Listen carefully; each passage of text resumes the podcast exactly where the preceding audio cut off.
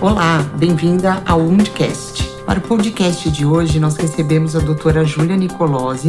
Ela é enfermeira neonatal, mestre em enfermagem e doutora em ciências. Doutora Júlia, prazer em recebê-la aqui. Para nós da Hartmann é uma honra. Obrigada, Viviane. A honra é minha falar aqui, estar aqui e falar desse assunto tão apaixonante que é o desafio do cuidar e do cuidar do recém-nascido. Nós que agradecemos.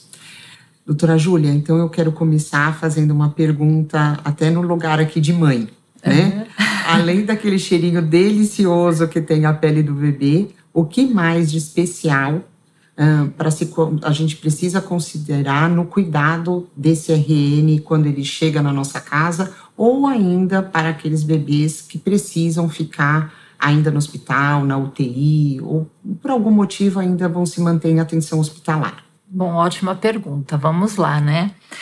Vamos falar primeiro dos bebês termo, né? Os bebês que vão para casa, os bebês que estão no berçário e que não tem nenhum, não precisam de UTI neonatal, não precisam de nenhum cuidado intensivo mais específico.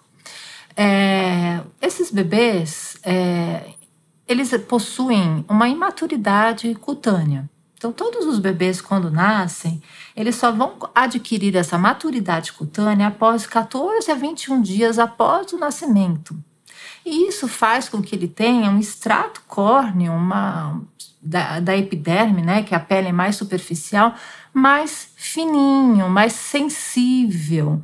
E isso vai propiciar ali algumas condições que podem gerar problemas para esse recém-nascido. Então vamos lá. Né? Para que, que serve é, essa pele do recém-nascido? Tem algumas funções importantes. Uma função essencial é a termorregulação. Então, um bebê, quando nasce, ele precisa manter a temperatura corporal dele adequada. E muitas vezes ele não consegue, né? O cérebro dele ainda não está maduro o suficiente para conseguir fazer essa termo, termorregulação, para manter a sua temperatura corporal. A pele, e ele perde temperatura pela pele, certo? Então, quando ele perde, né, quando ele tem uma termorregulação ineficiente, ele faz uma hipotermia, ou seja, ele abaixa a temperatura corporal, ele pode, isso pode causar várias repercussões fisiológicas para esse recém-nascido, né? Uma delas, que acontece infelizmente muito, é a hipoglicemia. Esse bebê tem aí um gasto energético maior para tentar subir a temperatura corporal uhum. e ele acaba gastando mais energia e ele, né, gastando mais o açúcar do sangue, mais a glicose do sangue e ele acaba fazendo uma hipoglicemia, tá? É, outra condição importante, então nós temos que pensar aí na termorregulação da pele. Uhum. Esse é um motivo, já adiantando, que é, é tão importante para fazer o contato da mãe pele a pele. Esse é um ah. dos motivos. Então, quando, né, hoje em dia nos partos humanizados, cada vez mais, né, há aí a, a, a a vontade, né, a, o incentivo para você colocar esse recém-nascido pele a pele com a mãe, uma das vantagens fisiológicas é a mãe aquecer esse recém-nascido. Uhum. Né, e evitar com que ele tenha uma perda de temperatura e isso leve aí a uma possível hipoglicemia. Tá? Principalmente nos recém-nascidos que são menores. Por quê? Porque a reserva no subcutâneo, né, acaba sendo, eles nascem com uma reserva, a gente chama uhum. de gordura marrom. Uhum. É menor, então ela é mais escassa. Os bebês que têm essa reserva maior, né, de gordura marrom, eles acabam aguentando melhor aí a, a, a variação de temperatura, mas sempre é importante a gente pensar na pele e nessa questão da termorregulação. Uhum. Eu queria te interromper só para perguntar uma coisa. Em relação a esse contato pele a pele, o que a gente observa, né, vindo aí pela, pela mídia ou mesmo pela experiência uh, pessoal de familiares próximos, é, essa questão do contato pele a pele, ele tem que ser literalmente pele, pele a pele, pele, né? O bebê não pode já vir enroladinho, não. né? Porque geralmente não, não, é o que acontece, né? O neném nasce, ele já bota é tirado. um pouquinho, bota cinco minutinhos e depois e, tira. E, ele é tirado e né, levado ali para pesar, tem aquela rotina ali dentro do, do, do, centro Esse momento é também chamado de ó, a golden hour, né? Ah. Então é um momento assim que as equipes de saúde precisam estar assim conscientes da importância e uhum. respeitar esse momento. Uhum. Esse é o momento mais importante do nascimento do recém-nascido. Mais importante do que pesar, mais importante Sim. do que medir, mais importante do que todos os procedimentos fazer, né? O, enfim, todos os outros procedimentos. É, e a Organização Mundial de Saúde recomenda pelo menos uma hora de contato pele a pele após o nascimento. Uau. E o contato imediato, né? Então, nasceu, a mãe vai estar, muitas vezes está desnuda ou só com um top, né? Uhum. Bem simples, nos seios.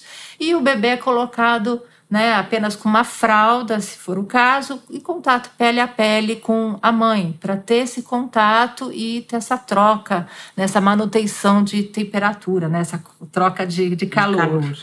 Essa é uma das vantagens, mas a gente tem inúmeras vantagens aí desse contato pele a pele. Uhum. Então, falando, continuando a falar de pele, outra vantagem do contato pele a pele é o que? A manutenção da microbiota desse bebê. Você tem uma troca ali de micro-organismos, você faz com que a microbiota, né, você tenha a flora transitória, é, uma colonização ali da flora transitória, o que vai depois evitar possíveis infecções desse recém-nascido. Uhum. Outra questão é a questão, a questão do desenvolvimento neurológico cognitivo desse recém-nascido, do vínculo do afeto, né?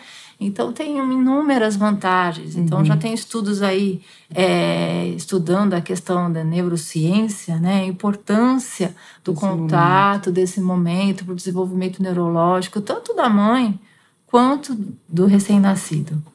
Então, é extremamente importante e, como profissional de saúde, nós precisamos valorizar e incentivar sempre o contato pele a pele.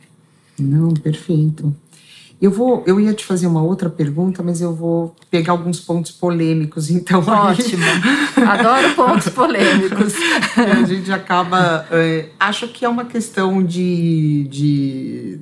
uma tradição, não sei se talvez seja essa a melhor palavra, né? Mas eu queria então que você falasse um pouquinho do curativo do coto umbilical. Vamos lá, né? O curativo do coto umbilical, é, é, culturalmente, né? As mães têm muito medo do coto umbilical. Muitas mães falam: ah, eu faço tudo, só não me põe para trocar, para cuidar do coto umbilical. Morro de medo. A gente tem que lembrar que o coto umbilical é um tecido que está morto. Uhum. Né? É não é um tecido é, que tem inervação, não é um tecido vascularizado, que tem vasos, então o bebê não sente. Né? Ele fica incomodado, muitas vezes ele chora pela manipulação, pelo incômodo, muitas vezes você colocar uma substância ali uhum. em cima daquele coto umbilical. Então ele chora e os pais né, ficam um pouco ansiosos em relação a isso. É, antigamente, nem nem tão antigamente, né? Até recentemente, nós, é, a indicação era de realizar a higiene do coto umbilical com álcool 70 uhum. ou com uhum. clorexidina alcoólico.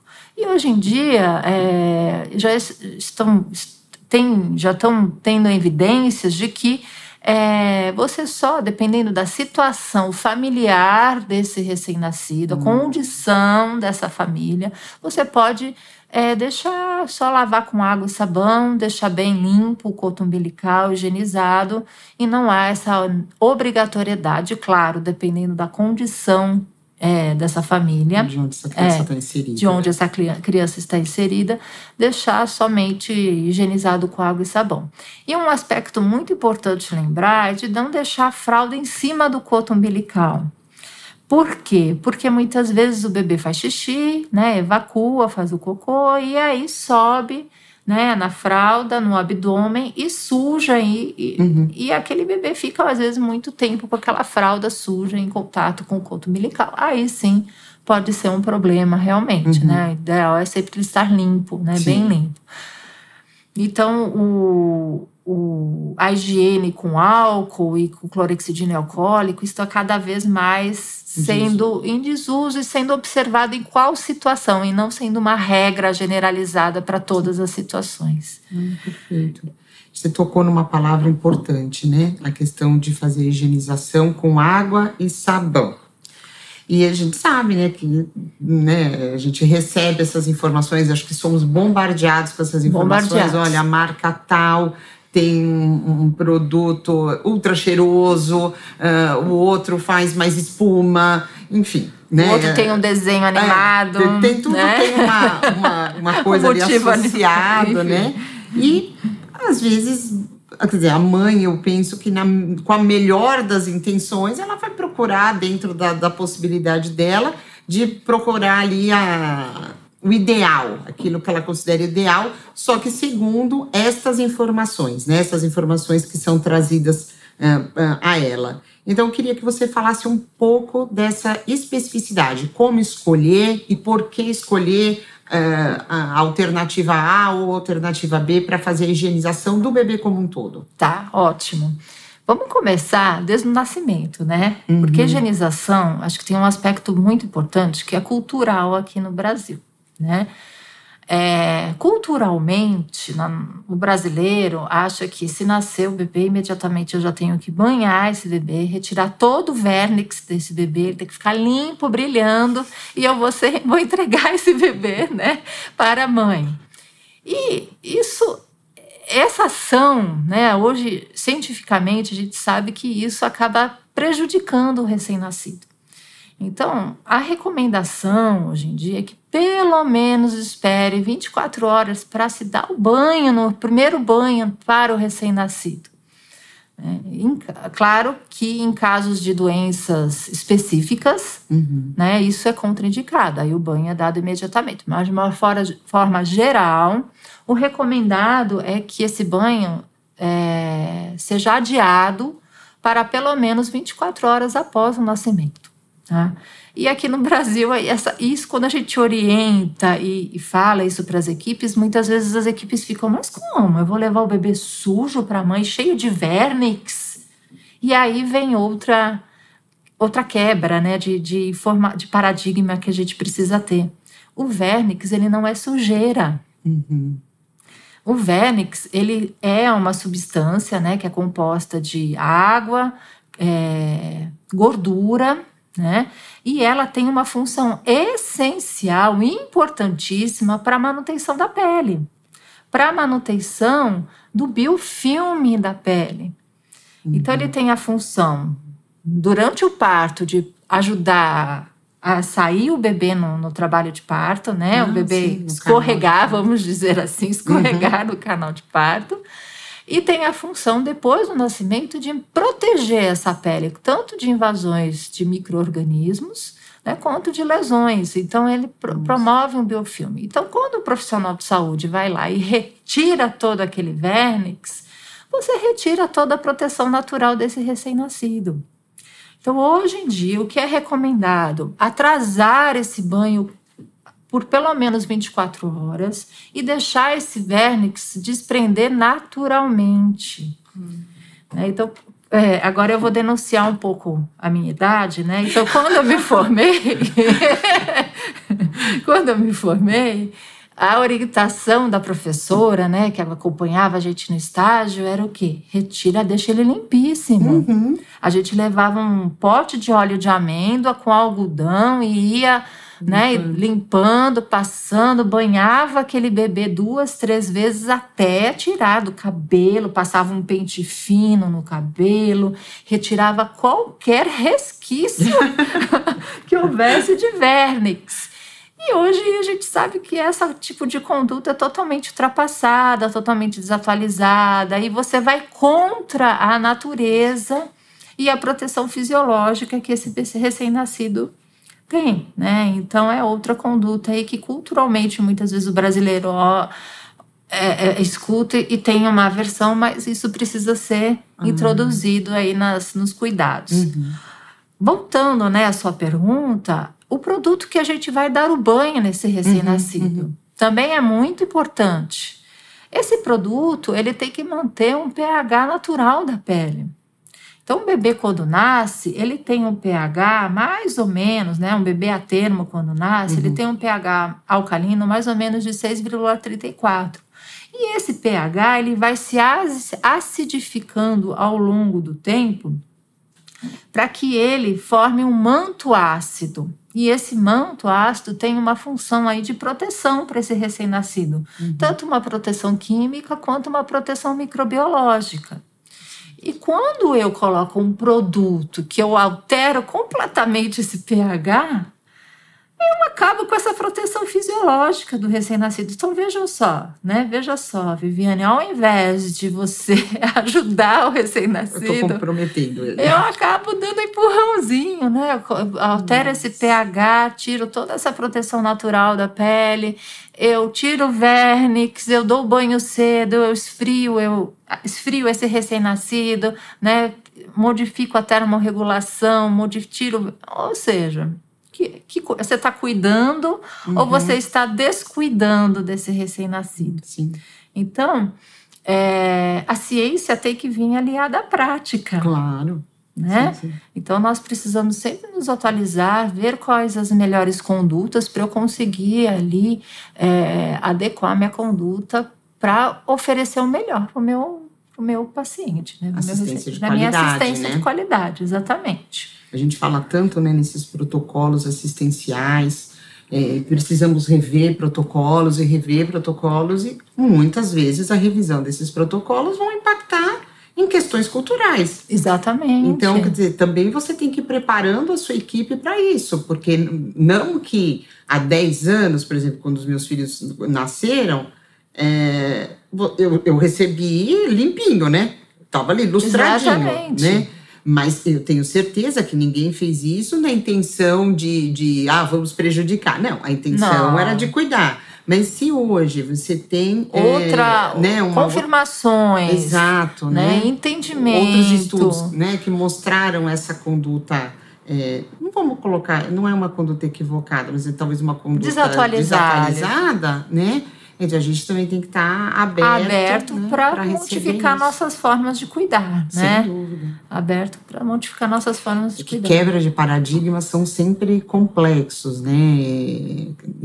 Assim, a gente acho que precisa você também tem, tem que ir trabalhando, né, ali como, né, enfermagem como um grande gerente, né, como uma grande gerente de, da equipe, também ir modificando ao longo do tempo, mesmo sem saber o que está por, por, vir, né, se de fato virá, mas fazer com que essa equipe esteja sempre motivada, né, a receber o novo, Exatamente. Receber o novo muitas vezes causa um espanto, né? É. Será que. Como, é. como, que é isso? Imagina, né? Quem vai levar o bebê até o quarto e aí você chega com o bebê ali, né? Cheio de vernix. Ainda e qual aí, é a reação da família? E aí né? a importância da orientação também do, da, dos pacientes, né? da mãe, Sim. dos familiares. Verdade. Né? Então, a importância, a função nossa aqui também é uhum, essa, né? Uhum. Orientar a importância orientar essas novas condutas para não ter esse impacto. Poderia até incluir isso no, no, na orientação no pré-parto, né? no pré-natal. Acho que isso tem que fazer parte do pré-natal, pré né? Você vai preparar essa mulher para aquele momento, a mulher, né? A, a família, família, né?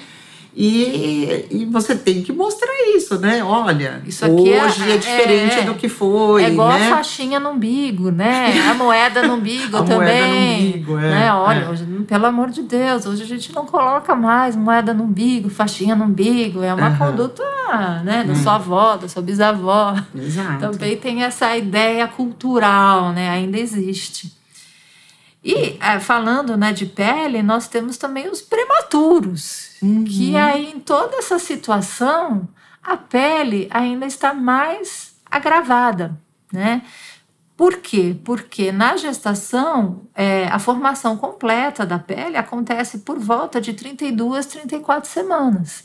Se ele nasce antes disso. Hum. 28, 27, né? Exatamente, tem os prematuros extremos, é. né? Então, aí o que, que vai acontecer? Essa pele está mais imatura, mais friável, mais suscetível a ter lesões. e agravado aí, agravando essa situação, ele ainda está hospitalizado. Uhum. Né? Então aí a situação fica mais complicada, vamos sim, dizer assim, sim. a maior risco de você ter lesões aí nesse, nesse recém-nascido. Doutora, para esses bebês recém-nascidos a, a termo, né? Também é recomendado a questão do, do momento, né, pele a pele? O, o recém-nascido termo sempre. Não, o pré-termo. O pré-termo o pré vai depender das condições clínicas desse hum. recém-nascido. Né? É, então, é, instável, é, sempre né? importante né, ter um profissional, um pediatra na sala de parto, né, uhum. que atenda esse recém-nascido. E aí vai ser avaliado, claro que tem recém-nascidos pré-termos de 34, 30, 35, 36 uhum. semanas que, ok, nascem bem é. e, e, conseguem, é. mas né, sempre é um bebê que precisa de maior cuidado uhum. e maior avaliação. Então, sim. não podemos generalizar. Sim, sim. Agora, eu queria falar para você uns dados que eu acho que são bem impactantes e claro. são importantes. Uhum. É, vejam só, de 3 a 10% dos recém-nascidos, eles necessitam de UTI neonatal. Desses, 80% que vão para UTI, UTI neonatal são prematuros. Tá? E eles vão apresentar alguma lesão de pele. Uhum. Então, a incidência de lesões de pele dentro de uma UTI neonatal é muito grande, infelizmente, uhum. né? Por conta dessa condição da pele e por conta de vários procedimentos invasivos que esse recém-nascido passa. Uhum. E olha só, de 3% desses prematuros que apresentam lesão de pele, é, eles desenvolvem sepse até o terceiro dia de vida em decorrência dessa lesão de pele. Então, olha a uhum. responsabilidade do nosso Sim, cuidado, uhum. né? Uhum. De você prevenir a ocorrência de lesões de pele, para você podendo até prevenir aí a ocorrência de uma sepse, que no caso de um recém-nascido é uma condição muito, muito importante, grave. Hum. muito grave. É. E quais são as lesões, então, mais frequentes que a gente pode encontrar nesses bebês? Nos bebês prematuros? É, nos prematuros. Nos hospitalizados. É, nos hospitalizados, tá. né? Nos hospitalizados, o que a gente apresenta, né? Eles são. É, é um grande desafio, né? O cuidado para esses recém-nascidos. Porque você fica com uma fisiologia que não colabora, né? Uma pele que ainda não está matura, com um extrato córneo muito fino. É, e você necessita fazer alguns procedimentos, né? E hoje em dia as UTIs recebem bebês cada vez mais prematuros Sim. e a gente tem tecnologia cada vez mais avançadas, graças a Deus, uhum. né? Para receber esses uhum. prematuros. Então você, a gente tem o uso de muitos procedimentos, então sensores, eletrodos, é, um acesso venoso, né? Então você precisa dar medicação, precisa ter uma veia pega uh, pulsão de catéteres, enfim, coletas de exames laboratoriais, dispositivos para ajudar na respiração do recém-nascido. Uhum. Então, todos esses procedimentos aí são colaboram para o aumento de, do, do, das lesões. Uhum. Dentro dessas lesões, algumas são mais é, frequentes. Né? Então, quais são elas? Nós temos os extravasamentos venosos, que causam lesões. Uhum. A gente tem lesões por CPAP, né? Que o CPAP é um dispositivo que ajuda o bebê a respirar, tá? Naquele, no, dá uma ajudinha para ele é, na respiração, uhum. tá? Então ele é colocado no nariz e fixo no nariz. Então muitas vezes pode causar lesões de septo nasal nesses recém-nascidos que precisam desse CPAP. Então a equipe é, precisa estar muito bem treinada, muito bem qualificada para entender né, essas dificuldades que é o cuidado para esse tipo de recém-nascido e o que, que eu posso fazer para prevenir essas lesões para o recém-nascido. Uhum. Uma outra lesão que é muito comum em recém-nascidos, aí não, não só prematuro, mas os bebês que nascem no tempo certo, né, que a gente chama os recém-nascidos termo, e os recém-nascidos não prematuros, para todos os recém-nascidos, são as dermatites irritativas de fralda, que nada uhum. mais é que a popular assadura, né? Então, é, a incidência de assadura é, gira por volta de 50% dos recém-nascidos, é muito alta. Então, alguns cuidados são muito importantes. Uhum. Dentro, de, dentro desses cuidados, nós temos aí a troca constante de fraldas, né? Você trocar periodicamente essas fraldas.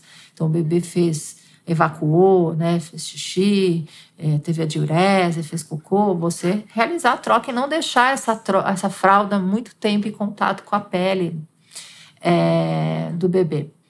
Outra condição é quando realizar a higiene, não usar produtos agressivos novamente. Né? Então, produtos que alterem esse pH. Uhum. O recomendado é você usar água e sabão para higienizar a pele do bebê. Uhum. Ou se precisar lavar para tirar o resíduo né, das fezes e da urina, você usar um produtos é, que tenham que sejam suaves, né, que não alterem o pH dessa pele, uhum. dessa região. Sempre não deixar úmida essa região. Então, usar fraldas de boa qualidade que sejam absorventes. Então, as nossas avós, bisavós usavam aquela fralda de pano, né, que elas colocavam lá no balde, ferviam, Isso. colocava vinagre, todo aquele trabalho para é, para colocar no bebê. E aquela fralda do bebê fazia uma, uma elimina um xixizinho, já ficava todo molhado, todo encharcado uhum. e em contato com a pele do bebê. Uhum. Então, essa condição é péssima. Graças a Deus, esse tempo passou, é. né? Na maioria da, das pessoas, né? Hum. É, e a gente tem aí as fraldas descartáveis cada vez mais tecnológicas e cada vez mais absorventes, é, que mesmo que o bebê esteja dormindo e evacue, faça é, diurese, você consegue ali é, evitar o contato daquela substância com a pele, uhum. né? Então, fortemente. Uhum. Então, essas são medidas importantes para a gente evitar a dermatite irritativa de fralda, né? Uhum. Que é a uhum. assadura. Sim. Ah. E também, se a gente fizer aí um paralelo, né?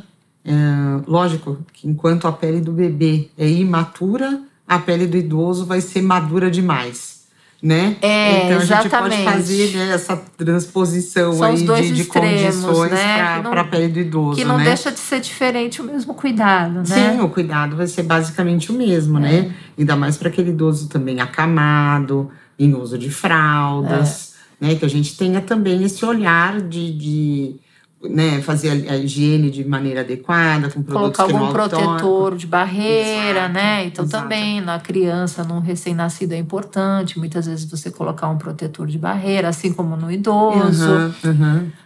Então, Mas tem pouco costume, né, de usar na criança os protetores cutâneos, né? Os cremes barreira eh, para a criança, né? Tem vários, vários no mercado, é, né? Eu é. acho que precisa investigar e precisa usar o adequado para a criança. Nós uhum. temos muitos cremes que tem muita química, muito cheiro, muita, uhum. muito, então não Isso pode comprometer. Pode né? comprometer, é. muita química e compromete ali a, a o pH do, da região e enfim e pode comprometer. Então, tem cremes adequados e mais específicos para com melhores produtos para aquela região perineal ali do bebê. Ah, ok. Bom, doutora Júlia, eu agradeço a sua participação aqui no podcast. Uh, deixamos aqui já um convite aberto para um próximo bate-papo. Uh, nós ficamos muito, muito orgulhosos aqui da sua presença. E, de novo, a hora que quiser, estaremos aqui à disposição. Muito obrigada, eu que agradeço o convite e estou aqui à disposição para quando precisar. Muito obrigada. Obrigada, nós que agradecemos. Agradeço pela participação da doutora Júlia Nicolosi e convido a todos para acompanhar os posts em nosso podcast e seguirem a Hartmann Brasil nas redes sociais. Lá você encontra conteúdos científicos relevantes. A Hartmann apoia, cuida e protege.